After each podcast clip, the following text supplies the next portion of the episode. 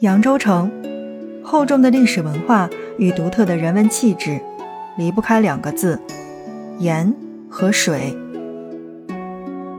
西汉广陵王在这里开山筑前，竹海为盐，使扬州成为号令一方的繁荣城市。后来，隋炀帝开通南北大运河，为扬州后续的繁荣鼎盛铺好了路。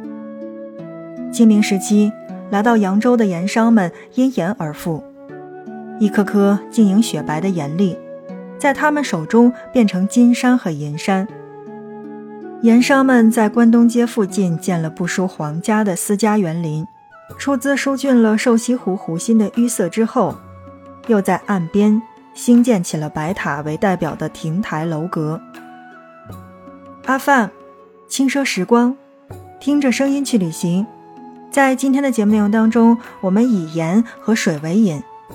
为大家介绍第一次到扬州应该怎么玩。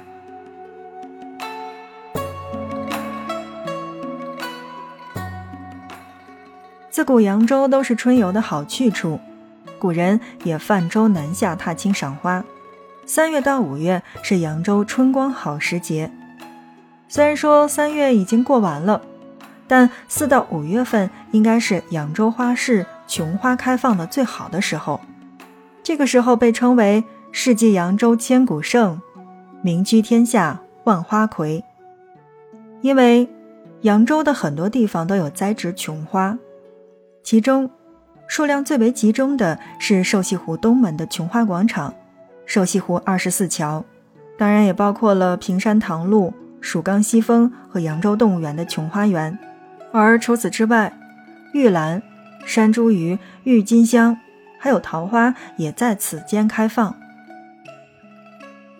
清乾隆年间，扬州盐业兴盛，盐商看湖心淤塞，便出资疏浚，并在两岸修建了各式的亭台楼阁，以供游玩观赏。瘦西湖的原名叫做宝障湖，后来因为清代的钱塘诗人在这儿写了一首诗：“垂杨不断皆残芜。”燕翅虹桥掩花图，也是销金一锅子，故因唤作瘦西湖而得瘦西湖之名。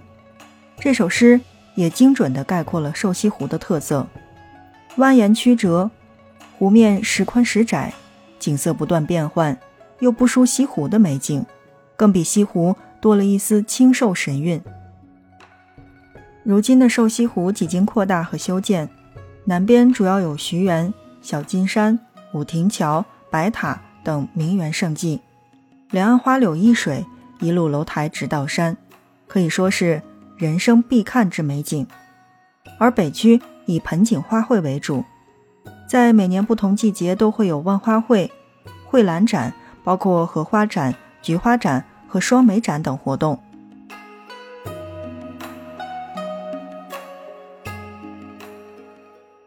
正在收听到的是 FM 轻奢时光，听着声音去旅行。今天我们一起烟花三月下扬州。大明寺因初建于南朝宋孝武帝大明年间而得名，位于江苏省扬州市区西北郊，瘦西湖北门附近，可以一同游玩。唐朝时，鉴真法师任大明寺的住持。先后十余年，直至第六次东渡成功，将我国佛学等各种的文化介绍到日本，使大明寺成为中日佛教文化关系史上的重要的古刹。除了佛教相关的建筑，在西园还有天下第五泉。唐人张幼新在《监察水记》当中去记载，这里的泉水在当时是被评为天下第五。但对于游客来说呢，这里最吸引人的可能还是这里的景色。高处可以凭栏远眺江南诸山，还可以看到瘦西湖的全景，听寺内钟声，看江南美景。我觉得实在是人生必看的美景。大明寺的景区呢是分为三个部分的，中部的主体就是寺院的建筑，而东部是西陵塔，西部是园林式的后花园。西陵塔当中供奉着释迦牟尼的舍利子，李白、白居易等也曾登临赋诗，从塔顶可俯瞰大明寺，远眺瘦西湖与扬州城的风景。西园梅林南有一块小池，是被称为天下第五泉。欧阳修在《大明寺泉水记》当中称，此景为水之美者也。这里古木参天，可以在此小憩。此外，还有平山堂、欧阳祠和康熙、乾隆的御碑亭等可以参观。在这儿呢，要告诉大家的是，呃，寺内呢是有斋饭可以吃的，是位于鉴真纪念堂东侧的百味斋，人均五十块钱左右。当然，如果你是想深度的去体验大明寺的佛教文化的话，可以在位于鉴真学院内的福慧楼住宿，早起跟僧人一起做早课。正在收听到的是 FM 轻声时光，听着声音去旅行。在今天的节目内容当中，让我们一起烟花三月下扬州。扬州园林是极负盛名的。《扬州画舫录》里曾说：“杭州以湖山胜，苏州以市寺胜，扬州以园亭胜，三者鼎峙，不分轩轾之句。”清朝扬州的盐商富甲天下，建造的园林也是极尽奢华的。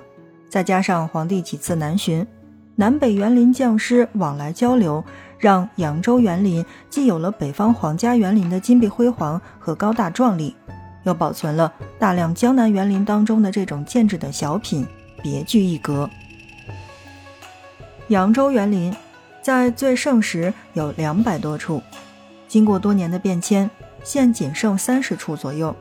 代表园林有个园、河园、小盘古，还有卢氏盐商住宅，包括真园等等。那么其中最值得去的就是个园和河园二处。前一个以竹石取胜，后一个融入了西方的建筑特色，各有千秋。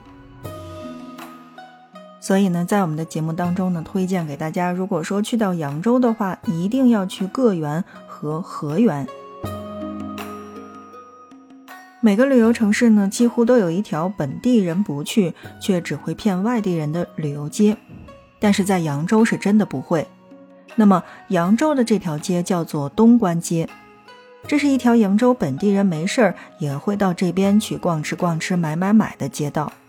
特色的日用品，包括本地的小吃，特色建筑是一应俱全，逛半天都不无聊。作为扬州城里最具代表性的一条历史老街，自扬州大运河开通之后，这条外依运河、内连城区的通衢大道。逐步就成为了最活跃的商贸往来和文化交流的集聚地。经过千年的积淀，那么街内留下了丰富的历史遗存和人文古迹。